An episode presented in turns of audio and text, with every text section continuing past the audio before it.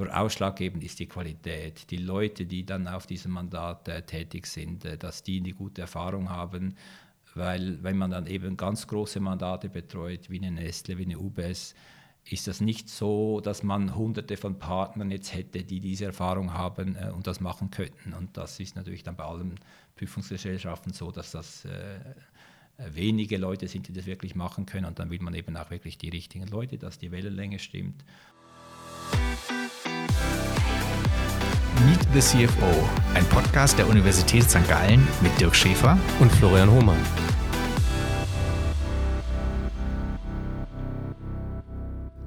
Diese Folge wird unterstützt von Daura, der digitalen Aktienplattform fürs Finanzieren und Investieren in Schweizer Unternehmen.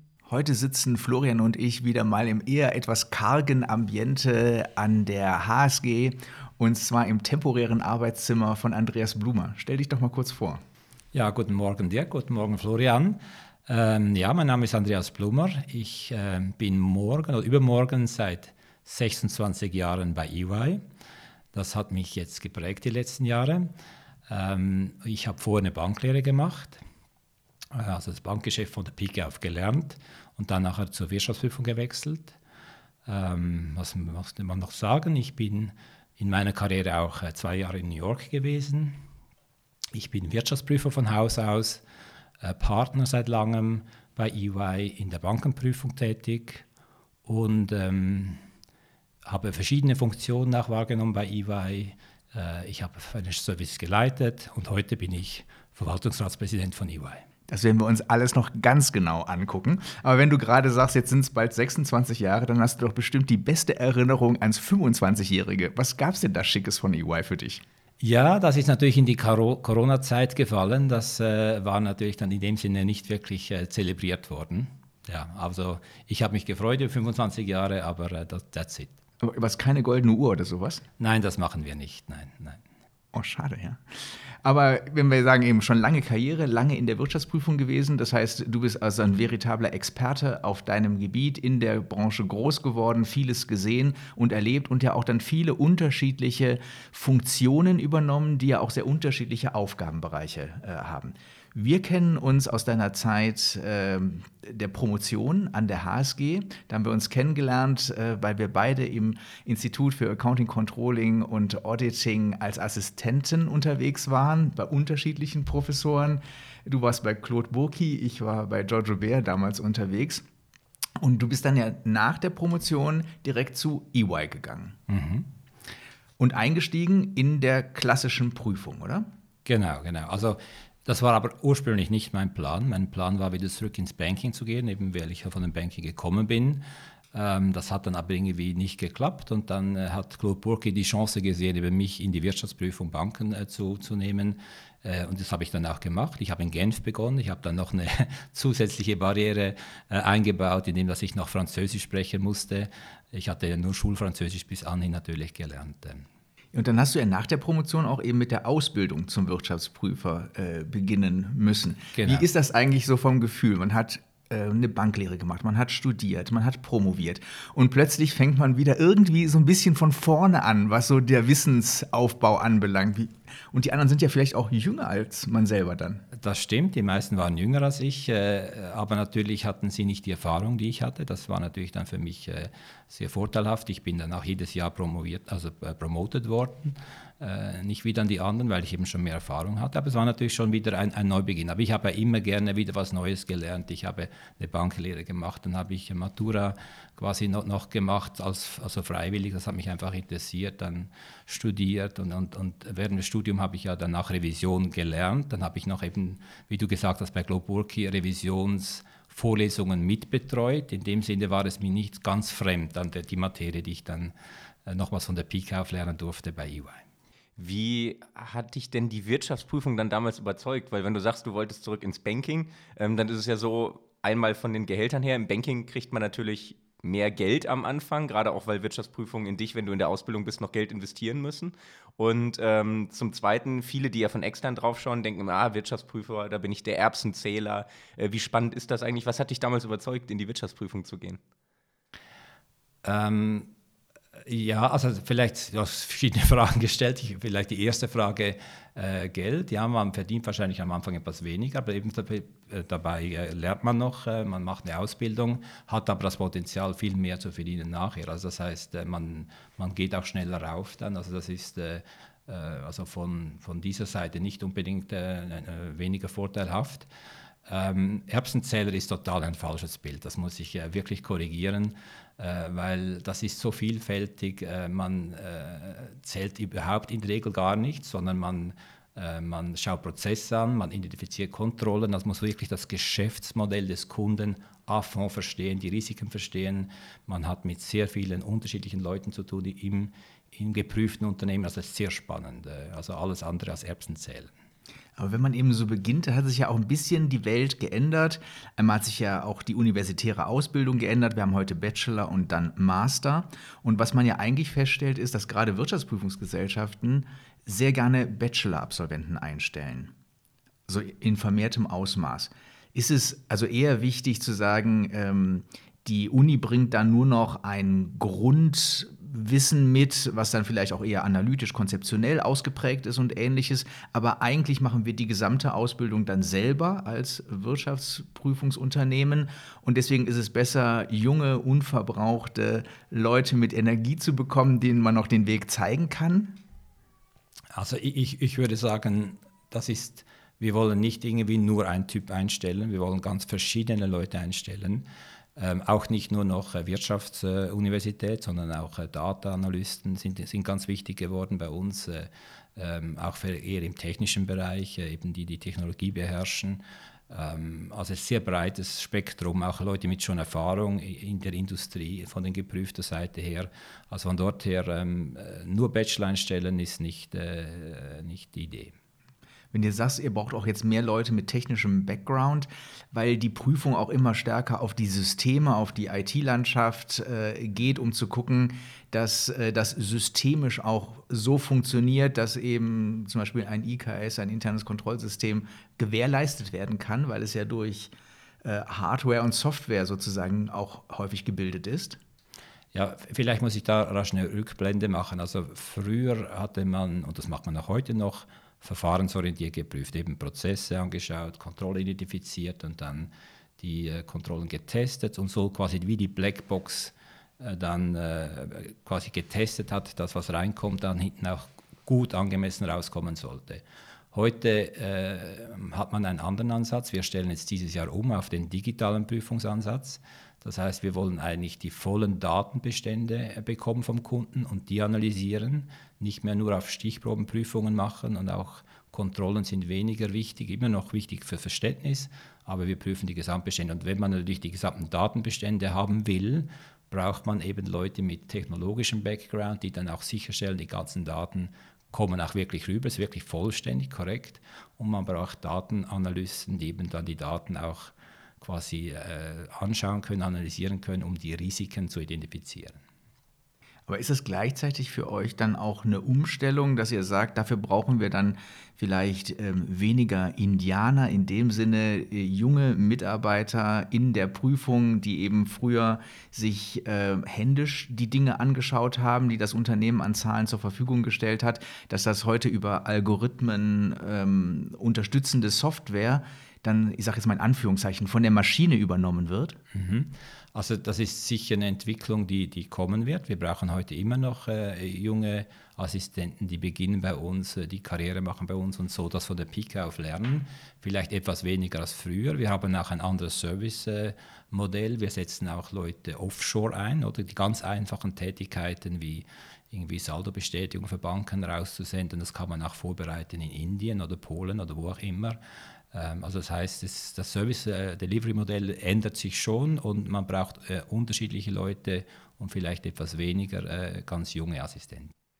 Brauchst du denn dann auch langfristig insgesamt weniger Leute in der Wirtschaftsprüfung? Weil ich erinnere mich noch dran, ist jetzt schon lange her, als Student noch, da war ich hier bei BCG bei einem Event und da haben, ähm, da war der Partner, der für Digitalisierungsprojekte verantwortlich ist, hat uns eine Statistik gezeigt oder die Prognose, was AI alles irgendwann ersetzt und da waren Wirtschaftsprüfer und Rechtsanwälte ganz weit vorne. Und das war, hätte ich gesagt, 2010 oder so. Also wie hat sich seitdem entwickelt? Werden viele Wirtschaftsprüfer durch Technik ersetzt? Ja, Florian, das ist eine ganz gute Frage. Die kann ich dir heute noch nicht beantworten. Meine persönliche Meinung ist ja, wenn Blockchain kommt, wenn die ganzen äh, Geschäftsvorfälle auf der Blockchain abgebildet äh, werden, wird es wahrscheinlich weniger, äh, weniger brauchen, aber es wird immer noch äh, quasi äh, Trust brauchen, jemand, der Glaubwürdigkeit äh, dem Jahresabschluss bestätigen kann.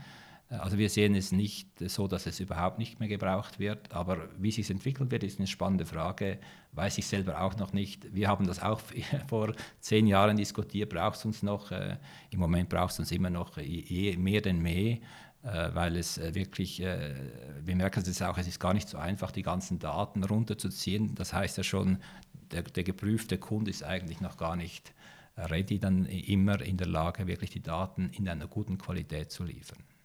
Und jemand, der Trust generiert, dann ist das ja derjenige, der letztendlich unterschreibt, äh, das Prüfurteil unterschreibt, ähm, dann brauchst du ja eher die senioreren Leute bei dir im Unternehmen und ähm, dann eben weniger den normalen Wirtschaftsprüfer, der nach dem Studium anfängt, seine Ausbildung macht und erstmal äh, prüft, oder? Und nein, nein, da musst also, du dann ja erstmal hinkommen von, äh, vom Prüfer zum Senioren ähm, Mitarbeiter bei dir? Ja, also das ist natürlich jetzt äh, eine ganz weit herausgebliebene Zukunftsbetrachtung, die ich da angestellt habe. Im Moment brauchen wir, also wir stellen immer noch hunderte von, von Wirtschaftsprüfern an in der Schweiz zurzeit. Äh, äh, wir haben immer noch sehr viele Tätigkeiten, die wir ja machen müssen. Und eben, wir wollen ja auch dann, ich, meine, ich kann nicht Seniore einstellen, wenn die nirgendwo das gelernt haben. Also wir, wir haben natürlich das Geschäftsmodell auch Leute auszubilden, sie eben zu Senioren zu machen, dass sie dann irgendwann auch mal unterschreiben können.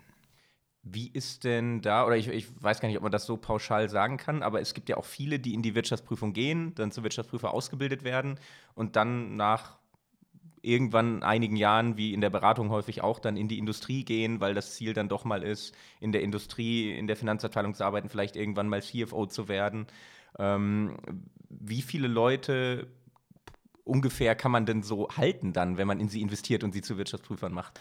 Ja, ich meine, das ist gut, dass du das fragst, Florian. Das ist natürlich für uns eigentlich unser Geschäftsmodell. Oder wir, wir stellen viele junge Leute an, wir, mit dem Wissen, dass nicht alle bei uns bleiben. Sie könnten auch gar nicht bleiben, weil wir eine Pyramide von der Struktur haben.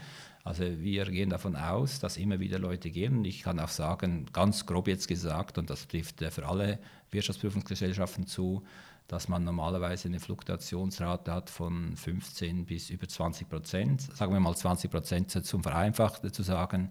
Also in fünf Jahren ist quasi der ganze Bestand einmal umgeschlagen. Natürlich jetzt nicht, äh, weil wir ja die älteren Leute bleiben dann schon länger, wie auch ich jetzt mit meinen fast 26 Jahren.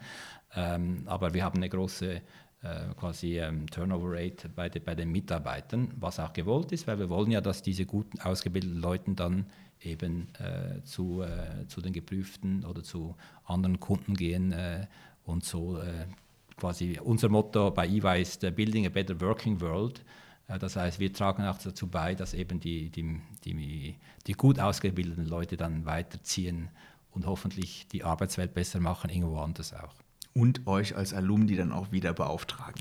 Dirk, das ist natürlich ein, ein, anderer Punkt, der uns sehr wichtig ist, äh, wenn man natürlich viele Alumnis hat äh, bei eben äh, potenziellen Kunden, äh, dann kommen vielleicht dann auch Aufträge mal zu uns rein. Ja. Aber wenn du eben sagst, wir sind da auf einer Reise als Wirtschaftsprüfungsunternehmen, ähm, heißt das auch, dass sich die Ausbildung verändern muss und man auch vielleicht verstärkt in Weiterbildung äh, der bestehenden Mitarbeiter gehen muss, um eben zu sagen, wir müssen eigentlich die Mitarbeiter auf diese Reise mitnehmen äh, und nicht dann irgendwann einfach durch Data Scientists ersetzen, ja, sondern eben gucken, dass der, der Bestand sich dann auch weiterentwickelt. Äh, wie macht ihr das? Oh, also ich meine, das ist, äh, das ist natürlich etwas, was auch in unserer DNA schon, schon lange ist. Also Ausbildung ist, ist ganz wichtig. Äh, Ähm, wir haben also x Stunden, also in unserem Geschäftsbericht würdest du sehen, wie viele Stunden, ich weiß nicht. Also es ist enorm, wie viele Stunden wir Ausbildung betreiben äh, für unsere äh, Mitarbeitenden. Ich selber muss auch jedes Jahr äh, 60 Stunden Ausbildung machen. Also es ist enorme, enorme Zeit, die man da äh, aufwendet, teilweise auch sogar auferlegt von der Revisionsaufsichtsbehörde.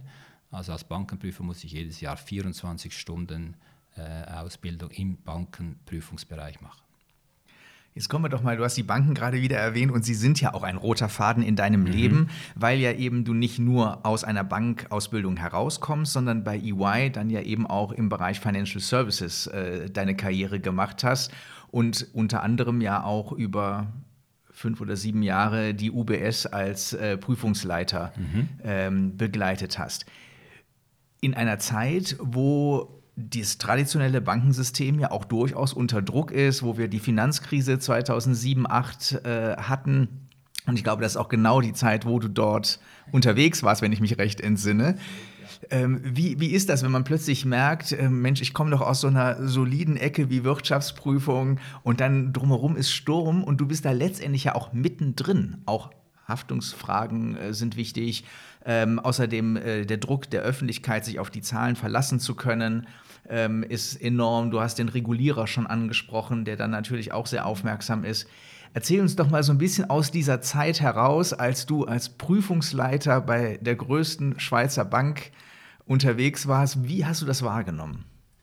Ja, also ich hatte äh, quasi als Prüfleiter begonnen 2004. Da war die Welt noch in Ordnung. Da war äh, Natürlich, die UBS war schon immer unser größtes, weltweit komplexestes Prüfungsmandat, also nicht jetzt nur im Bankenbereich, nicht nur Schweiz, sondern weltweit, global. Ähm, also es war immer eine komplexe Herausforderung, aber wie gesagt, 2004 eben war das noch normal herausfordernd, sage ich. Äh, und dann kam die Finanzkrise, die hat uns natürlich einige schlaflose Nächte äh, zubereitet.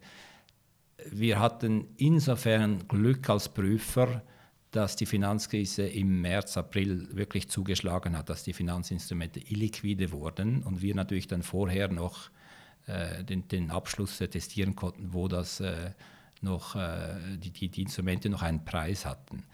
Ähm, also die, und wir prüfen ja eigentlich nur, ob die äh, Sachverhalte korrekt angemessen abgebildet sind. Wir kritisieren nicht, ob das Geschäftsmodell jetzt eben in, in diese illiquide Instrumente zu investieren äh, dann sinnvoll ist oder nicht. Äh, in dem Sinne hatten wir Glück im Unglück sozusagen, dass wir ähm, immer korrekt testiert haben, die Werte immer gestimmt haben. Aber es war natürlich ein riesen, äh, ein riesen Stress für uns in, in, in in einem Jahr gab es vier Generalversammlungen der UBS. Wir waren dann natürlich immer dabei und, und mussten auch bereit sein, für, für Antworten zu geben. Also das war schon anspruchsvoll. Meine anspruchsvollste Zeit in meinem Leben, denke ich mir. Mhm. Ja, weil man ja auch dann immer direkt denkt, man hat ja auch ähm, sehr viel Verantwortung eben fürs eigene Team, für den eigenen Arbeitgeber, wo man plötzlich in dieser ja auch sehr hektischen Zeit, wo sehr schnell plötzlich Entscheidungen getroffen werden müssen, für die dann Expertise eingeholt wird, die abgesichert äh, werden soll, wo man verschiedene Stakeholder versucht, schnell in ein Boot zu holen, dass das der richtige Weg äh, auch ist. Das heißt, die Geschwindigkeit beschleunigt sich doch enorm. Und auf der anderen Seite aber das äh, Sicherheitsbedürfnis. Ist es nicht widersprüchlich, dass du gar nicht mehr so viel Zeit hast, wie du vorher hattest, um dir gewisse Sachverhalte in Ruhe anzugucken, um in Ruhe dann auch zu einer Entscheidung zu kommen oder zu einer ähm, Expertise zu kommen. Und plötzlich wird, die Flughöhe höher, damit das Risiko größer und gleichzeitig hast du nicht mehr so viel Zeit. Hm. Ja, also das ist natürlich, ich würde sagen, was da ausgleichend ist, ist das Team. Oder gerade in dieser Zeit auch konnte ich mich äh, abstützen auf ein riesengroßes Team, weil äh, das UBS-Mandat auch das größte war von uns, hatten wir natürlich auch immer von der Firma her die Unterstützung, die besten Leute auf dieses Team äh, zu, zu setzen. Ähm, und, ähm, und auch gerade in Amerika hatten wir die besten Leute, ein großes Team. Das hat dann natürlich wieder Ruhe eingebracht und wir konnten dann auch, was du sagst, auch mehr Zeit aufwenden, wenn nötig, äh, um wirklich das, das Richtige zu machen. Äh. Aber es stimmt schon, es wird immer alles schneller äh, ähm, und, äh, und trotzdem wird die Sicherheit hochgewichtet. Ähm, das heißt, man muss eben auch versuchen, effizienter zu prüfen. Äh, eben deshalb auch unser jetzt digitaler Prüfungsansatz, äh, dass wir die ganzen Daten bekommen und so analysieren können, was auch die Geschwindigkeit und Effizienz erhöht und auch die Effektivität dann eben gleichzeitig noch. Ja, wenn man dann mal einen Schritt jetzt zurücktritt und jetzt wieder diese Krisensituation äh, hinter sich lässt, dann ist ja auch ein weiteres Phänomen, dass ähm, Standardleistungen eigentlich ja in allen Branchen unter Preisdruck sind und die Prüfung als solche, wenn ich jetzt nur die Prüfung nehme, ja auch eher als eine Standardleistung sozusagen angesehen werden kann. Das heißt, das wird nicht der Bereich sein, wo man dann die höchsten Margen als Wirtschaftsprüfungsgesellschaft hat, sondern wo man auch vom Kunden unter Druck ist, weil der sagt, ich brauche hier Häkchen, ich finde aber die Wertschöpfung persönlich gar nicht so hoch, die ist in anderen Bereichen wie Beratung, ist sie eben höher und da bin ich dann vielleicht auch bereit, mehr Geld zu zahlen, aber nicht bei dem eigentlichen Testat, das muss einfach dahin, fertig. Wie geht man denn damit um, wenn du ja sagst, eben Sicherheitsbedürfnis von außen, vom Regulierer, von der Öffentlichkeit sehr hoch, gleichzeitig aber eben Preisdruck? Hm. Ja, das, äh, das ist eine gute Frage. Wenn du da die Antwort kennst, kannst du sie mir gerne geben. Ähm, äh, das ist ein ganz schwieriges Feld, äh, ähm, weil eigentlich ist eine Prüfung eben keine 0815-Dienstleistung, es ist eine, eine sehr anspruchsvolle Dienstleistung, äh, wo man sich wirklich gut überlegen muss, ist jedes individuell, äh, weil jedes Geschäftsmodell auch individuell ist, muss man sich überlegen, wo sind die Risiken, was muss geprüft werden. Natürlich die Methode dann, wie man prüft, ist Standard äh, vorgegeben, aber man muss sie trotzdem individuell anpassen. Also von dort her eigentlich sehr was Individuelles, was eigentlich auch einen höhere Preis, äh, höheren Preis rechtfertigen würde. Ähm, trotzdem ist natürlich der Konkurrenzkampf, das ist eigentlich das Problem, oder dass es viele Prüfungsgesellschaften gibt oder, oder, einige wenige, die eben das Prüfungsmandat wollen und dann der, der Preiskampf äh, entsprechend aus, ausgeübt wird. Ähm, in den in UK aber zum Beispiel, also in Großbritannien hat man aber festgestellt, dass da eben, wenn das Sicherheitsbedürfnis auch vor allem gerade der Governance-Einheiten wie Audit-Komitee, Verwaltungsrat groß ist, dass die Preise nicht mehr so stark unter Druck sind. Im Gegenteil, so auch wieder höhere Preise verlangt werden können, weil er für gute Leistung hat auch ihren Preis. Das heißt, ihr müsst ein bisschen so arbeiten, wie Versicherungen das gerne machen, also Angst säen und über Angst kann man dann höhere Rechnungen stellen. Gut, so weit würde ich jetzt nicht gehen. das machen wir nicht, aber äh, ich glaube, man sollte einfach verstehen, eine gute Leistung hat auch ihren Preis und, und, und, äh, und wenn eben auch die Gremien die da schlussendlich entscheiden, äh, eine gute Leistung wollen, sollten sie eben auch einen guten Preis zahlen. Mhm. Du hast gerade gesagt, eigentlich gibt es viele Prüfungsunternehmen, aber es gibt ja eigentlich auch nur die Big Four. Das sind ja vier weltweit tätige, die dann eigentlich alle großen Unternehmen, die ebenfalls weltweite Ausbreitung haben, unter sich verteilen müssen, weil die anderen gar nicht die Kapazitäten dazu haben, äh, über alle Ländergrenzen hinweg äh, einen Prüfauftrag äh, entsprechend abzuwickeln. Äh, jetzt sind es ja eine stabile Runde, das heißt, man kennt sich. Ähm, wie unabhängig ist das dann eigentlich noch? Weil man ja auch weiß, da wo ich ähm, starke, Prüf äh, starke Beratungsmandate habe, da darf ich gar nicht prüfen.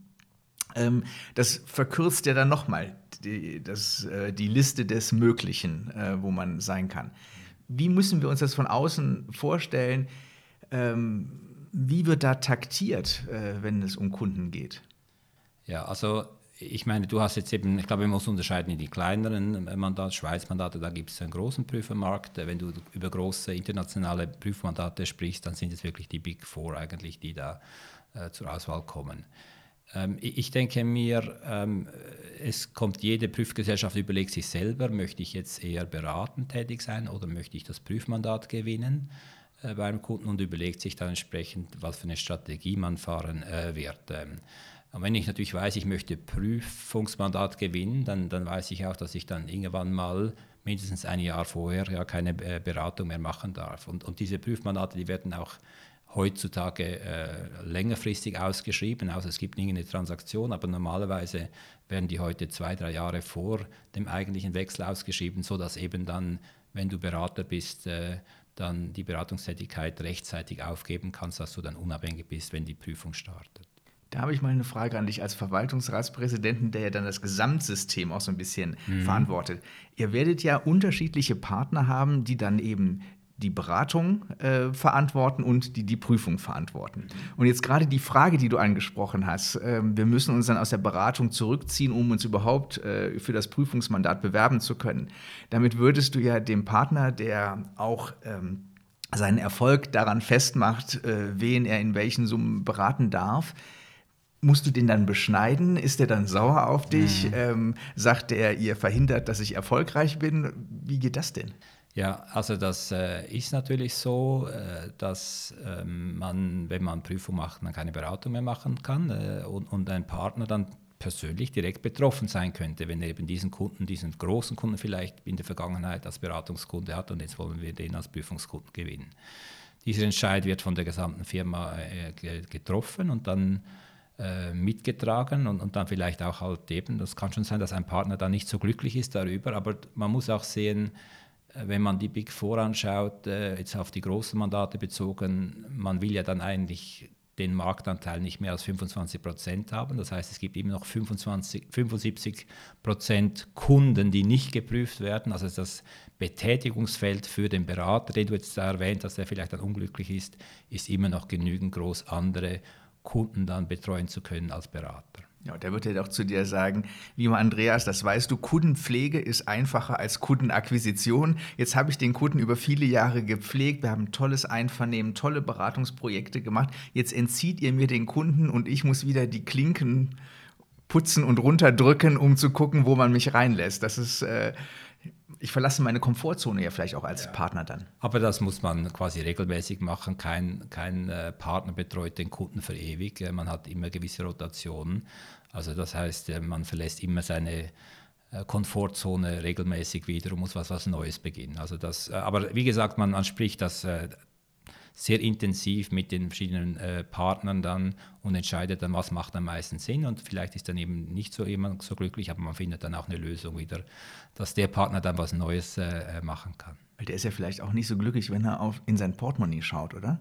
dann, ich weiß nicht, wie die Boni-Struktur bei euch äh, funktioniert. Meistens hat es ja auch was damit zu tun, was man selber verantwortet und äh, wenn da was wegbricht und nicht gleichzeitig aufgefüllt werden kann. Ja, aber wobei eben, wenn jemand erfolgreich ist auf einem großen Mandat, dann kann er auch auf einem anderen großen Mandat erfolgreich sein. Also in der Regel sehe ich da keine Probleme, dass dann das irgendwie von der Compensation her äh, sich negativ äh, zu Buche schlägt. Okay, wir müssen also kein Mitleid haben, höre ich definitiv nein, ich raus bei nicht, dir. Nein. Wenn ihr euch jetzt um ein Mandat bewerbt, sagen wir mal ein Großunternehmen, so wie zum Beispiel die UBS und dann die Big Four sich alle darauf bewerben, ist das ein reiner Preiskampf oder wie überzeugt man ein Unternehmen, dass ich jetzt der beste Prüfer bin und die sich jetzt von mir prüfen lassen sollen als EY? Ja, also, also Preis wenn man auch, ich meine, schlussendlich entscheidet ja der Kunde, man müsste jetzt diese Frage eigentlich dem Kunden stellen, aber äh, wenn ich mit den Kunden spreche, ist Preis ist nie das, äh, das Ausschlaggebende. Natürlich am Schluss äh, spricht man dann noch über den Preis und will natürlich auch einen guten Preis haben, aber ausschlaggebend ist die Qualität. Die Leute, die dann auf diesem Mandat äh, tätig sind, äh, dass die eine gute Erfahrung haben, weil wenn man dann eben ganz große Mandate betreut, wie eine Nestle, wie eine UBS, ist das nicht so, dass man hunderte von Partnern jetzt hätte, die diese Erfahrung haben äh, und das machen könnten. Und das ist natürlich dann bei allen Prüfungsgesellschaften so, dass das äh, wenige Leute sind, die das wirklich machen können. Und dann will man eben auch wirklich die richtigen Leute, dass die Wellenlänge stimmt und dass sie dann auch ein gutes Team haben und dass auch der Prüfungsansatz, wie ich vorher erwähnt habe, der muss individuell angepasst werden auf das Geschäftsmodell, dass der Prüfungsansatz auch überzeugt. Was, äh, wenn du sagst, die richtigen Leute, dann geht es wahrscheinlich um Erfahrung, Industrieerfahrung. Ähm, jetzt bist du schon so lange in der Beratung, kannst du das vielleicht ein bisschen ganz grundsätzlich sagen, was ein Prüfer braucht, welche Charaktereigenschaften, welche Skills braucht ein guter Prüfer? Ähm, also vielleicht zuerst noch zu dem einen Nebensatz, den du gesagt hast. Also für uns war das schon ganz immer wichtig, Industrieerfahrung. Also wir haben schon lange, wir haben eine ganz komplizierte Matrixstruktur, äh, quasi äh, Geschäftseinheiten wie Wirtschaftsprüfung, Beratung und so weiter, aber dann die Industriesektoren haben wir auch noch separat aufgeteilt, weil ohne Industrieerfahrung äh, kannst du eigentlich gar nicht beraten oder prüfen wirklich. Also es ist für uns ganz wichtig und deshalb haben wir auch übrigens in der Finanzkrise 2008 genau entschieden, äh, Financial Services ist so eine äh, wichtige ähm, äh, Branche, dass wir da eine eigene Region ge gegründet haben in Europa, wo, wo alle zusammen sind. Äh, heute sind wir ungefähr 14.000 Leute, die nur Financial Services beraten und prüfen. Das war ganz wichtig. Jetzt aber zu deiner eigentlichen Frage, Charaktereigenschaften von einem Wirtschaftsprüfer. Ich glaube, das Wichtigste ist integer, eben das Richtige machen zu wollen Natürlich gibt es auch viele Vorschriften äh, ähm, vom Standard her. Man muss unabhängig sein oder man darf nicht natürlich Aktien der geprüften äh, Unternehmen haben. Äh, äh, unser Unabhängigkeitsmodell ist irgendwie, oder Vorschriften sind 900 Seiten lang, also ihr könnt euch vorstellen, da gibt es wirklich sehr viele Vorschriften, aber wichtig ist für wirklich, dass einer integer ist, das Richtige machen zu wollen. Äh, das ist eigentlich das Wichtigste für einen Wirtschaftsprüfer.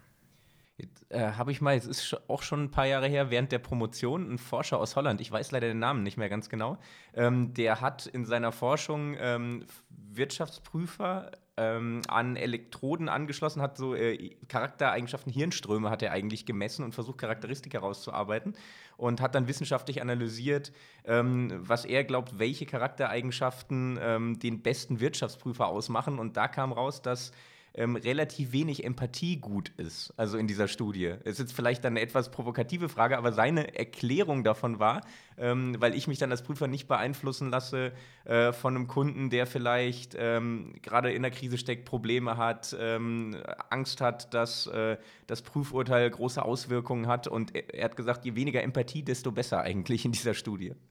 Ja, also das würde ich jetzt wahrscheinlich nicht unterzeichnen, aber ich, ich verstehe den Punkt. Es gibt einen Punkt, den ich vorher nicht erwähnt habe, das ist die kritische Grundhaltung. Also du musst immer einen kritischen Geist haben. Du musst eigentlich als Wirtschaftsprüfer immer auch das Negative sehen. Oder bei unserer Prüfungsmethode sagen wir auch, what can go wrong? Oder äh, in einem Prozess. Da musst du immer überlegen, was könnte schief laufen. Und das ist natürlich etwas diese, eben diese negative Haltung, die Risiken sehen und nicht nur immer das Positive, die Chancen. Äh, von dort her verstehe ich jetzt, was die, deine Aussage, was da dieser Forscher vielleicht entdeckt hat, aber Empathie brauchst du trotzdem, weil du ja schlussendlich dann mit Menschen beim geprüften Unternehmen zu tun hast. Du, du musst mit ihnen sprechen können, äh, du musst herausfinden, eben, was sie beschäftigt. Und äh, das kannst du nicht, äh, wenn du ein Roboter bist und da irgendwie äh, keine Empathie zeigst. Aber natürlich für deine Entscheidung dann selber, da musst du nur auf Fakten basierte Entscheidungen treffen und darfst dann nicht eben Gefühle dann durch, durch, durch Gefühle beeinflussen lassen. Und das ist gar nicht so einfach, das ist noch, noch ziemlich schwierig, sich nicht durch Gefühle beeinflussen zu lassen.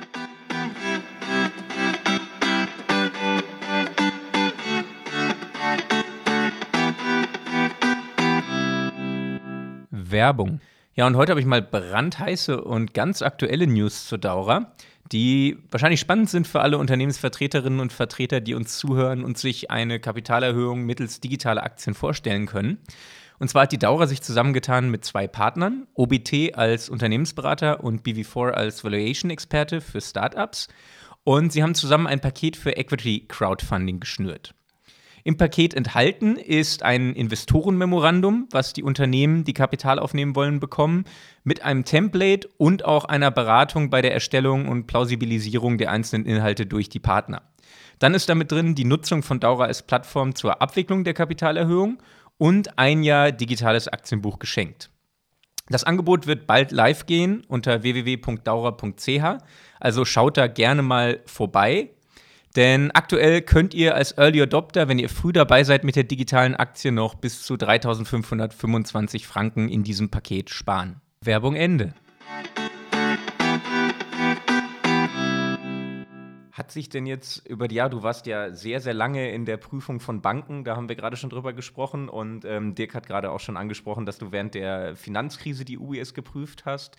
Ähm, hat sich dann danach wirklich viel im Bankensektor, also regularisch hat sich natürlich viel geändert, ähm, aber auch so von der Kultur her, vom Selbstverständnis der Banken hat sich seit der Krise mit den neuen Regularien einiges verändert in der Bankenindustrie oder ist doch vieles so wie vorher? Was würdest du da sagen? Nein, das hat sich äh, sehr stark gewandelt, aber ich würde sagen, auch heute noch, es wandelt sich dauernd, die Regulatoren werden äh, immer wieder, wieder verstärkt. Ich glaube, wo, wo sich ein starkes Bewusstsein äh, ausgeprägt hat, ist äh, Risikomanagement ist viel wichtiger geworden, auch die Kulturfrage ist wichtig geworden. Es gab große Projekte auch bei, bei dem Finanzdienstleister, die Kultur zu ändern, eben wirklich auch im Sinne von, wie wir das machen, das Richtige machen zu wollen oder dass, äh, dass nicht nur die Kontrollfunktion hinten eigentlich das entdecken sollten, sondern dass auch die Frontleute eben schon das Richtige machen wollen, dass äh, dieser Kulturwandel ähm, aber das dauert lange, oder? das äh, läuft wahrscheinlich immer noch an, aber das hat man gemerkt nach der Finanzkrise, dass das ganz wichtig geworden ist. Und ähm, wie ist eigentlich jetzt, wo du die Branche so gut kennst? Ähm, Dirk hat gestern Abend noch äh, auf der Bühne bei unserem Studentenevent einen Berater äh, interviewt, der in der Bankenberatung tätig ist und ähm, hat ihn gefragt, wie er eigentlich so zu Großbanken steht, ob er Großkunde ist. Und er hat gesagt, nee, am liebsten eigentlich nur Revolut und Apps und äh, er selber ist gar nicht so groß der Kunde. Ähm, wie siehst du den Wandel in dem Business? Also werden die Großbanken sich in den nächsten Jahren extrem ändern? Werden die sich extrem anpassen müssen, dadurch, dass eben wie Revolut oder N26 in Deutschland diese ganzen digitalen Banken-Startups auf den Markt kommen? Oh, das ist natürlich auch jetzt eine ganz äh, umfangreiche Frage. Ähm, die Großbanken haben natürlich andere Geschäftsmodelle. Oder was, was du ansprichst, Revolut, das, be, das bezieht sich auf ganz eine spezifische Nische, Retail quasi. Du willst Fremdwährungskurse nicht äh, nicht die, die, die, die Marge nicht zahlen, die du bei den anderen Banken bezahlst äh, und du wendest diese Kreditkarte eigentlich an für Fremdwährungsgeschäft. Oder das ist eigentlich so ganz vereinfacht das Revolut-Geschäft. Natürlich haben die im Hintergrund dann sich auszudehnen und andere Sachen zu machen. Äh, ich denke mir, die, die Großbanken verfolgen das äh, sehr äh, intensiv, aber die Großbanken haben Investmentbanking, äh, haben auch Private Banking, wo man jetzt auch teilweise Fintechs sieht, die in diesem Bereich tätig sein wollen, aber noch nicht in diesem Ausmaße, wie das die Großbanken können. Also ich denke mir im Moment ähm, sehe ich äh, noch keinen fundamentalen Wechsel, aber eben so in gewissen Nischen kommen die Fintechs und, und, und die Großbanken sind sicher da äh, sehr alert zu schauen, was, äh, sich, wie sich das entwickeln wird. Jetzt gibt es ja auch immer wieder Bilanzskandale, von denen wir leider erschüttert werden. Vor 20, 25 Jahren waren das Enron und WorldCom, die ja dann auch zu völlig neuen Regularien geführt haben, ganz großen Ausmaßes weltweit, in Amerika über Sarbanes-Oxley und überall wurden neue äh, Sicherheitsstufen eingeführt, um eben auch das Vertrauen des Bilanzlesers beispielsweise äh, zu erhalten. In jüngerer Zeit in Deutschland Wirecard beispielsweise. Ähm, wie, äh, was heißt das eigentlich jetzt äh, grundsätzlich eben äh, für die, die Wirtschaftsprüfer? Du hast ja auch eben nochmal gesagt, was ihr prüft und was ihr nicht prüft. Und wir sprechen ja auch schon ganz lange von einem Expectation Gap, ja? Mhm. Dass man wie sieht der, dieser Expectation Gap eigentlich heute aus, nachdem wir schon 30 Jahre darüber geredet haben? Mhm. Also die einer, meine, die Expectation Gap gibt verschiedene Aspekte, aber einer davon ist natürlich eben, dass man Betrugsfälle äh, erkennen würde. Und, äh, und, und das war sicher, als ich begonnen habe, äh, ich kann mich noch erinnern, ein, ein Mitdoktorand hat darüber geschrieben, damals schon eben, äh, wie man jetzt, wo man wirklich der, der Wirtschaftsprüfer den Auftrag hat, Fraud zu erkennen oder nicht. Äh, ähm, das hat sich, der Standard hat sich da sicher äh, verändert und, und, und versucht, die Erwartungslücke zu schließen. Aber äh, ich, in meiner Erfahrung, ich habe ja x Banken geprüft und ich habe x kleine Betrugsfälle, die jetzt vielleicht eben nicht dann in der Zeitung erschienen sind, die auch nicht zum Konkurs der Firma geführt haben, aber ich habe x Betrugsfälle gesehen. Für mich ist das leider im Bankengeschäft fast so, dass Betrugsfälle ist Teil vom Business. Es gibt immer wieder ab und zu Betrugsfälle aber natürlich nicht in diesem großen äh, Ausmaß, wie man das jetzt bei Wirecard zum Beispiel entdeckt hat. Ähm, und das kostet natürlich dann was, aber in der Regel ist das dann durch die Versicherung äh, bezahlt oder, durch, äh, oder eben nicht so groß, dass die Bank das selber tragen kann. Aber die Erwartungshaltung ist da, diese Betrugsfälle zu erkennen. In der Regel sollte natürlich äh, die, die, der Kunde so aufgestellt sein, dass das gar nicht passiert oder dann die Kontrollen selber das entdecken und dann in letzter Instanz hoffentlich auch die interne oder die externe Prüfung das erkennen kann. Wenn Betrugsfälle aber äh, sehr raffiniert gemacht werden, und wie gesagt, ich habe in meiner Karriere X äh, gesehen, ist das fast nicht, äh, fast nicht zu erkennen. vor allem, wenn das Management dann noch zusammenspannt, wenn noch Dritte da da mitmachen, äh, wie das äh, äh, anscheinend bei Wirecard der Fall war, dann ist das extrem schwierig zu erkennen. Ja, und dann kommt ja auch häufig dann der Vorwurf mit, der Wirtschaftsprüfer war vielleicht auch zu eng mit dem Management. Da sind wir auch wieder bei der Empathiefrage vielleicht, die äh, Florian eben gestellt hat. Und dann gibt es ja auch immer wieder andere äh, Forderungen von Maßnahmen, die das unterbinden sollen. Ähm, wie schätzt du das ein? Es gibt ja keinen Königsweg, sonst hätten wir den ja international schon gesehen. Es gibt Länder, die fordern eine ähm, Rotation, wo also nicht nur der Prüfungsleiter, sondern das gesamte Prüfungsunternehmen nach einer bestimmten Anzahl Jahre das Mandat abgeben muss an einen äh, anderen, um eben dann wieder einen Neustart zu haben mit dem Prüfer, ähm, ein objektives Auge ähm, auf die Situation. Ähm, ich glaube, in Italien ähm, ist man da weiter, wenn ich richtig informiert bin, als zum Beispiel bei uns. Wie siehst du solche Geschichten? Ja, also meine, die EU hat äh, quasi diese Regel eingeführt, äh, eben dass man rotiert regelmäßig, wobei sie sich nicht einigen konnten, auf wie viele Jahre. Äh, Italien, wie du erwähnt hast, die machen das schon lange, neun Jahre. Nach neun Jahren muss man rotieren. In Deutschland jetzt nach zehn Jahren. Äh, äh, in, in, Frankreich, wo man dann noch Joint Audits hat, wo zwei Prüfer zusammen machen nach 24 Jahren. Also jedes Jahr, Land hat etwas andere Rotationsfristen, was nicht so einfach ist, dann aus Schweizer Sicht natürlich dann einen internationalen Konzern zu führen. In der Schweiz haben wir es nicht, aber auch die größte äh, Volkswirtschaft in der Welt, die USA, haben das auch nicht. Äh, ich persönlich bin der Meinung, dass eben nach sieben Jahren der leitende Prüfer oder bei SEC kodiert nach fünf Jahren wechseln muss ist das eigentlich Genüge getan. Ich habe euch vorgesagt, äh, Rotation in, in unser, bei unseren Leuten ist fast ungefähr äh, 20 Prozent. Äh, das heißt, äh, das Team wechselt so oder so dann über die, die sieben äh, oder zehn Jahre, sodass das eigentlich äh, immer wieder neue Augen, frische Augen gibt, die das anschauen. Aber natürlich, Rotation kann eine Möglichkeit sein oder man macht es eben mit Rotation des Teams. Aber es ist nicht nur das, es ist ja auch so, dass ähm, die, ähm, nicht nur der Prüfleiter muss wechseln, auch die jüngeren Mitarbeiter, wenn sie dann lange bleiben würden, dürfen nicht so lange. Da gibt es auch Vorschriften, wie lange man bleiben darf. Und natürlich, was du auch vor so indirekt erwähnt hast, Beratungsaufträge sind lukrativer. Bei einem Prüfungskunden darf ich äh, fast keine Prüfungs-, äh, Beratungsaufträge machen. Es gibt einige Ausnahmen. Also es gibt viele, viele Vorschriften, die eigentlich sicherstellen sollten, dass auch ohne Rotation der Prüfgesellschaft man unabhängig bleiben kann und das Team immer wieder frische Perspektiven reinbringt. Und vielleicht ein Punkt, wenn ich noch sagen darf, ist, ein Prüferwechsel vor gerade großen Firmen ist nach meiner Meinung nach auch relativ risikoreich, weil bis man als Prüfteam den geprüften Kunden, wenn es vor allem ein globaler Konzern ist, wirklich versteht, à fond die Risiken versteht, da brauchst du zwei, drei Jahre. Das ist so mein Gefühl. Natürlich, Prüferwechsel geht, wir machen das auch. Ähm, man muss es ja machen, aber es hat auch eine gewisse Risiken behaftet, wenn man wechselt. Mindestens für, für die, die Wechselzeit von ein, zwei, und jetzt haben wir ja eben der Wechsel auf diesen ganz großen Mandaten ja auch deswegen schwierig ist, weil wir nur vier letztendlich Konkurrenten haben, die dann untereinander sich den Kuchen so ein bisschen wieder aufteilen müssen. Und deswegen gibt es ja auch ganz radikale Forderungen, die immer mal wieder sagen, wir müssen dieses System zerschlagen. Also nur vier ist einfach auch für, für weltweit zu wenig. Ähm, dadurch entstehen eben Abhängigkeiten, ähm, dadurch entstehen Klumpenrisiken, wo dann auch die einzelne Prüffirma dann Angst haben muss, ein Mandat zu verlieren und sich ein zu großes Loch ähm, dann in die Erträge zu hauen, die dann kostenmäßig ja auch wieder reduziert werden müssen. Ähm, wie würdest du solchen Kritikern entgegnen, die also eher sagen, das System hat sich überlebt, wir müssen gucken, dass wir das neu aufsetzen?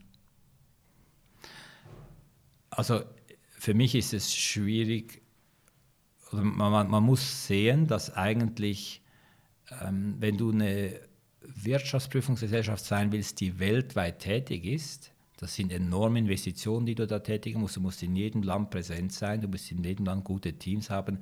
Das können gar nicht viele Gesellschaften machen, auch wenn man es anders organisieren will, neu organisieren will. Du kommst immer wahrscheinlich dann nur auf eine Handvoll. Äh, Barnier wollte auch eben, dass es mehr äh, Auswahl gibt oder mit, mit seiner Rotation aber es hat nicht wirklich mehr Auswahl gegeben. Äh, äh, in Europa hat man vielleicht noch Mazars, BDO, äh, die dann vielleicht auch noch mitspielen könnten, aber wirklich dann ganz große Gesellschaften zu betreuen, ist auch für die schwierig. Also es ist einfach schwierig und man muss das einfach anerkennen, dass wenn du eine, eine internationale Gesellschaft haben willst, die dich prüft, gibt es einfach nicht sehr viele. Einfach vom, vom Geschäftsmodell her ist das teuer und aufwendig, das zu betreiben das nehme ich mal an, das ist dann einfach die Manpower, die ihr zur Verfügung habt, die andere einfach nicht haben, weswegen das dann nicht möglich ist.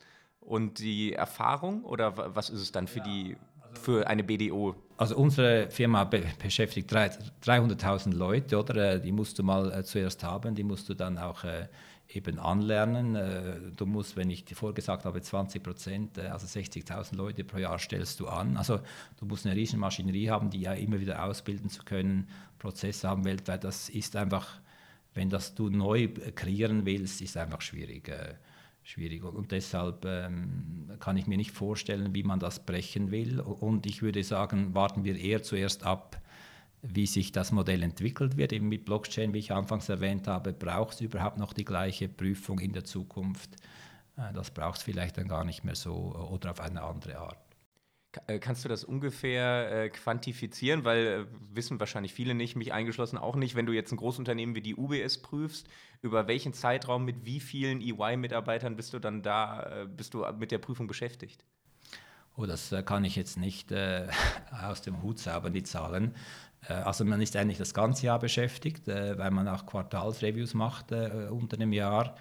Ähm, ich müsste jetzt wissen, wie viele Stunden das wir produzieren äh, aber das sind mehrere hunderttausend Stunden, Prüfungsstunden, die wir da machen.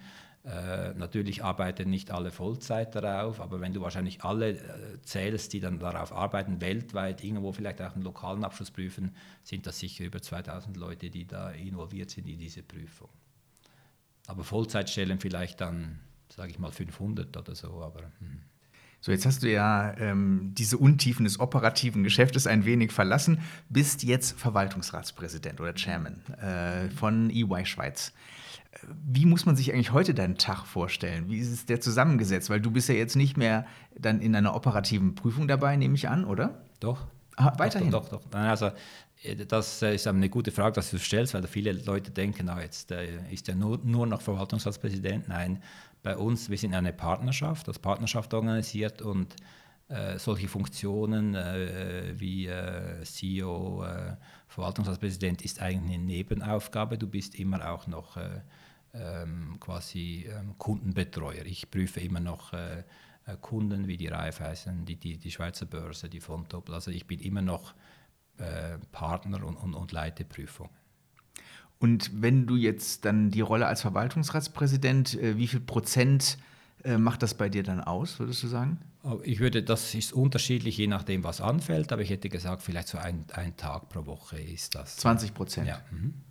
Ah, aber äh, du hast natürlich eine herausgehobene Position, das heißt äh, Repräsentationspflichten werden damit einhergehen, oder? Genau, also man hat natürlich die interne Governance-Funktion, äh, dass man äh, die Geschäftsleitung bewacht, dass man auch mitsteuert bei gewissen strategischen Fragen oder eben auch, wenn es irgendwelche ähm, Rechtsklagen gibt, dass man da involviert ist äh, und dadurch dann die externe Repräsentationsaufgabe, wo man verschiedene Events dabei ist, äh, EY vertritt äh, und so und auch dann das Kundennetzwerk äh, verbreitert äh, auf Top-Ebene, um, um so auch äh, neue Aufträge an Land ziehen zu können.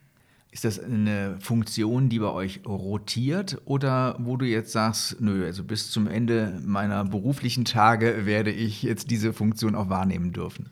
Also äh, bei uns alle diese Funktionen sind eigentlich eben Rotationsfunktionen. Also wenn ich jetzt der Country Leader war vom Financial Service in der Schweiz, dann war das etwas, was ich vier Jahre gemacht habe und dann wieder abgegeben habe. Ähm, Verwaltungsratspräsident ist man normalerweise, wenn man schon relativ senior ist, äh, äh über 50, äh, so dass es Aufbau und so ist, dass man dann bis zur bis zum Rücktritt dann äh, diese Aufgabe wahrnimmt oder vielleicht ein, zwei Jahre vorher dann das abgibt an einen äh, wieder einen jüngeren Kandidaten. Und äh, ist das jetzt auch für dich so eine Krönung, dass man dann eben so ein bisschen sagt, jetzt eben zusammengenommen wird man dich gewählt haben, weil du in vielen Situationen für die EY einen sehr guten Job gemacht hast. Ähm, ist es dann auch, äh, hat das was mit Wertschätzung zu tun? Ja, also eben, wir sind ja eine Partnerschaft und das heißt, man braucht auch die Unterstützung der, der anderen Partner. Äh, und das hat mich natürlich sehr gefreut, dass die anderen Partner mich eben in dieser Position gesehen haben. Also es ist natürlich eine, eine Wertschätzung, die ich, die ich persönlich auch sehr geschätzt habe, dass ich eben das Vertrauen der Partner habe, dass sie mir diese Aufgabe quasi übertragen haben. Hattest du auch einen Kampfkandidaten? Äh, wir haben, äh, es waren fünf verschiedene Kandidaten und Kandidatinnen, die zur Auswahl standen. Ähm, und, ähm, und, und schlussendlich ist die Wahl auf mich gefallen. Allerdings ziemlich äh, klar. Von dort her freut es mich, dass ich dann diese Aufgabe übernehmen durfte. Aber es war keine Kampfwahl, sondern wir machen das immer, wenn wir Kandidaten haben. Stellt sich jeder vor, wir sind ja Partner untereinander, wir äh, sind gut auch äh, befreundet und in dem Sinne war das nicht eine Kampfwahl, aber es waren andere Kandidaten auch äh, zur Auswahl. Ja. Wenn wir jetzt noch mal so ein bisschen auch in Richtung deiner Person gehen, du hast gerade indirekt auch das Diversity-Thema ähm, angesprochen, indem du gesagt hast, wir hatten auch Kandidatinnen äh, dabei. Du bist ja bei EY auch ein bisschen ein Role Model geworden. Wie kam es dazu? Okay. Ähm, ja, also ich denke mir, ähm, für mich war das immer ganz wichtig. Ich meine, ich bin äh, schwul, ich äh, lebe mit meinem Partner zusammen, wir haben zwei Kinder. Aber für mich war das immer ganz wichtig, dass dieses Thema nicht in den Vordergrund gerückt ist. Es ist irgendwie einfach, es ist so. Ähm, und, und, ganz unaufgeregt äh, spreche ich jeweils über das Thema auch äh, an internen Meetings. Wenn ich mich vorstelle, äh, wird das Thema jeweils auch erwähnt. Und das, äh, ich glaube, das ist wichtig für unsere jüngeren Leute auch zu verstehen. Äh, wir sind diverse als Firma. Ähm, wir haben keine irgendwie Barrieren oder Schranken. Jeder ist bei uns willkommen man muss einfach gute Arbeit leisten. Das ist die, die Voraussetzung, die natürlich zählt. Du hast eben auch eure Familie angesprochen, die ihr inzwischen äh, habt. Wenn ich äh, so eine Frage einer weiblichen CFO stelle, muss ich immer aufpassen, dass ich da nicht direkt wieder böse Reaktionen bekomme. Jetzt versuche ich es mal mit äh, dem männlichen Part. Wie organisierst du Karriere und Kinder? Ja, also das ist äh, nicht eine einfache Aufgabe. Das ist, äh, bei, ich würde sagen, das ist bei jedem, der Kinder hat, nicht einfach, egal ob hetero oder, oder schwul oder, oder, oder alleinstehend, ist, ist immer schwierig. Äh, äh, ich habe einen Partner, mit dem ich alle Entscheidungen, eben solche Entscheidungen, auch soll ich Verwaltungsratspräsident werden oder nicht, äh, vorbespreche. Ähm, und, äh, und nur natürlich, wenn, wenn, wenn er einverstanden ist, mache ich dann das auch und, und er hat das unterstützt. Er selber arbeitet auch. Äh, ähm, also wir bringen unsere Kinder in die Krippe oder in den Hort, Kindergarten. Also das ist äh, so, wie sich halt andere auch organisieren müssen, die beide berufstätig sind. Aber es braucht viel Flexibilität, auch kurzfristig eben, dann kommt eine Krankheit dazwischen. Dann ist der tolle Organisationsplan, den man sich vielleicht so monatlich schon in den Kalender geschrieben hat, äh, plötzlich vorbei, könnte ich mir vorstellen. Ja, also als Elternteil muss man immer flexibel sein. Äh, man muss sich auch auf andere Leute abstützen können, die einem unterstützen. Äh, und man ist ein Logistikkonzern, weil man dauernd irgendwas äh, was organisieren muss, eben die Kinder irgendwo hinbringen muss oder was kaufen muss. Also es ist schon eine anspruchsvolle Aufgabe. Hatte ich mir ursprünglich auch nicht so vorgestellt, dass das so, so anspruchsvoll ist, aber es, ist, es macht Spaß, weil es ja auch dann die Kinder geben einem viel, viel auch zurück oder auch zeigen einem Sachen, die man schon längst nicht mehr sieht als mit erwachsenen Augen. Und äh, wenn wir nochmal auf diese Funktion des Role Models so ein bisschen kommen, du hast ja auch gerade selber gesagt, für jüngere Mitarbeiter ist es wichtig, dass man eben äh, erkennt, dass das Unternehmen Diversity eben unterstützt, dass man äh, sich sein Leben so leben darf, wie es einem persönlich eben auch entspricht. Ähm, und ich glaube, ähm, ihr habt ja auch weltweite Mitarbeiterpublikationen oder Intranet-Möglichkeiten ähm, wo du auch als Beispiel dann genannt wirst oder interviewt wirst, entsprechend, um diese Botschaft äh, äh, rüberzubringen. Jetzt ist ja Wirtschaftsprüfung auch eher eben ein, äh, sag ich mal, seriöses, vielleicht konservatives äh, Business. Man kommt eigentlich aus einer anderen Ecke raus. Hast du das Gefühl gehabt, wenn du jetzt deine 26 Jahre dort äh, Revue passieren lässt, was hat sich denn diesbezüglich verändert? Ja, also ich denke mir, äh, eben ich würde das trennen. Einerseits ähm, gute Arbeit muss jeder leisten, oder? Also egal welche Religion, sexuelle Orientierung, Mann, Frau, wie auch immer, ähm, das muss man einfach machen. Aber ich, ich merke schon, ähm, das Umfeld hat sich geändert. Äh, das heißt zum Beispiel auch, wenn wir jetzt eine Offerte stellen, äh, müssen wir auch schauen, dass unser Team diverse ist, oder? Weil auf der anderen Seite ist das auch diverser geworden. Im Bankenumfeld muss ich zwar sagen, ist, äh, äh, kann man sicher noch einiges tun, aber wir müssen auch noch einiges tun auf unserer Seite. Also das heißt, äh, aber man muss versuchen, das ist, hat sich sicher geändert, dass man entsprechend auch, äh, wenn man Teams darstellt, auch äh, das abbildet, was der Kunde erwartet. Und ähm, Karriereförderung, dass man also sagt, eben wir brauchen, ihr hast ja von der Pyramide gesprochen, oben wird die Luft dünner. Ähm, und aber auch gleichzeitig oben habe ich ja dann auch eben eher die Mitarbeiterinnen und Mitarbeiter, die langjährig schon dabei sind und so weiter. Ähm, und das ist ja dann auch aus der Vergangenheit kommend eher männlich dominiert. Äh, wie, wie gestaltet man das denn? Ja, also das ist äh, äh eine Herausforderung, die wir äh, ständig angehen. Es ist nicht einfach. Also wir haben auf, ich sage jetzt auf Partnerstufe, also wenn wir unten anfangen, bei, bei Assistenten sind wir ungefähr 50-50. Äh, äh, aber dann, wenn wir auf Partnerstufe kommen, dann sind wir nur noch so zwischen 20 und 30 Prozent. Äh, zwar zum Glück jetzt ansteigend, äh, jedes Jahr wieder etwas mehr Prozent, aber es, es ist noch natürlich, äh, wir sind noch weit von 50-50 entfernt auf ähm, zwischen Frauen und Mann, Männern auf, auf Partnerstufe. Und das muss man schauen, dass man äh, beim, beim, äh, dass man Coaching betreibt, dass man Mentoring betreibt, dass man auch schaut, dass man die Atmosphäre so macht, dass eben äh, bei Frauen ist auch viel immer eben, wenn Kinder kommen, äh, überlegt man sich, äh, kann man das noch mit dem Beruf vereinbaren und da müssen wir einfach schauen, dass wir das noch stärker äh, hinkriegen, dass eben das vereinbar ist, Beruf und Familie. Ähm, und eben, wie, gesagt, nicht nur für Frauen, sondern auch für Männer, wie, wie auch für mich, äh, ist das wichtig, dass man das hinkriegt, dass man äh, das machen kann. Und ähm, dieser Wechsel, da ist ja auch grundsätzlich in solchen pyramidenhaften Partnerstrukturen, ist immer schwierig. Du hast es ja selber gesagt, es gibt dann so einen Boost irgendwann, wo man dann eben mehr verdienen kann äh, aufgrund eben der Struktur.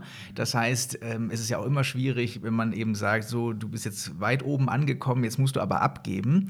Äh, das heißt, gerade auch als junge Person hat man ja sowieso in solchen Strukturen häufig die Angst, dass es nach oben verstopft ist, dass man gar nicht mehr die Chance hat, als jemand, der sich sehr engagiert, aufstrebend ist, was erreichen möchte, alleine schon aufgrund der Tatsache, dass kein Platz zu sein scheint, weil die Bestehenden nicht abgeben wollen und dann erstmal auch voll ist sozusagen. Äh, wie gestaltet man das, dass man dann eben nicht gute Leute verliert, die man aber eigentlich behalten möchte?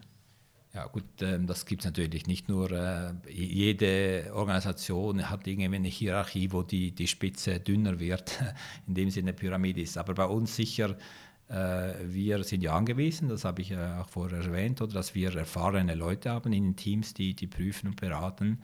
Ähm, und das ist schon so, dass wir natürlich nicht äh, alle, alle wirklich guten Talente dann auch bis, bis zum Partner befördern können. Einfach, das, wie du gesagt hast, aufgrund der Pyramide geht das gar nicht.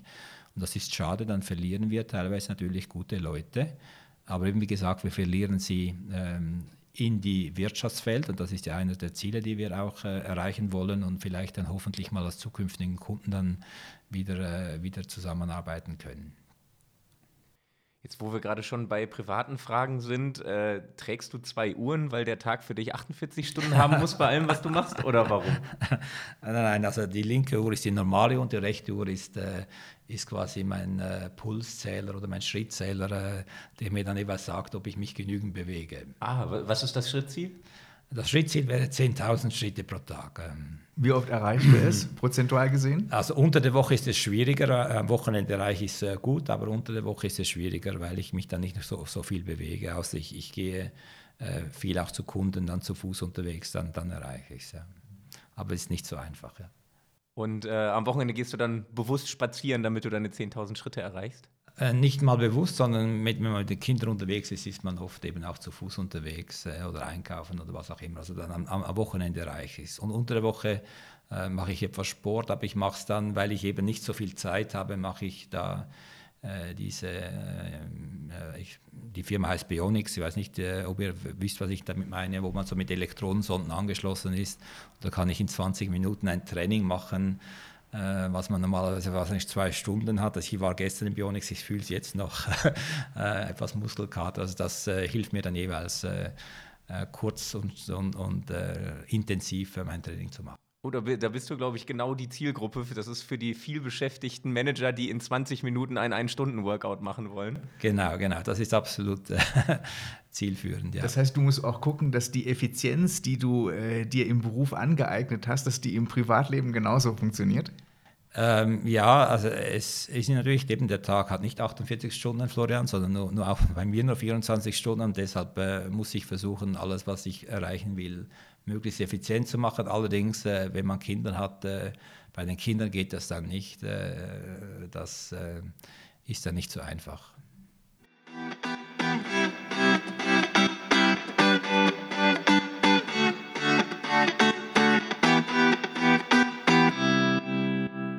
wenn du im Urlaub bist, lieber Luxushotel oder Roadtrip? Äh, Luxushotel. Wenn es um ein Haustier gehen sollte, lieber Hund oder Katze? Oh, das ist eine ganz schwierige Frage, weil mein Partner hätte lieber äh, einen Hund. Ich hatte früher eine Katze, ähm, aber ich hätte am liebsten gar kein Haustier. Aber du hast ein Haustier? Nein, wir haben ah, kein Haustier. Okay. Das geht eben nicht, äh, mit der Effizienzfrage geht das nicht gut einher. Äh, lieber zu Fuß oder E-Scooter? ähm, E-Bike. Dass die Ehe für alle nun die Abstimmung gewonnen hat, finde ich. Toll, super. Ein oder zwei Kopfkissen? Zwei Kopfkissen. Wenn du dich selber belohnen willst, lieber eine Uhr oder einen Urlaub planen? Äh, Urlaub planen. Äh, lieber viel reisen oder digitale Meetings? Oh, lieber reisen. Aber ich muss das vielleicht noch rasch ergänzen, ich wollte kurz antworten, aber äh, lieber reisen, weil ich gerne reise, aber natürlich aus Effizienzgründen ist digitale Meetings viel besser. Man kann viel produktiver sein mit digitalen Meetings. Wenn du ähm, die Arbeit äh, organisierst, würdest du eher sagen, lieber 20% Homeoffice oder eher 80% Homeoffice? 20% Homeoffice. Lieber selbst prüfen oder Audit unterrichten?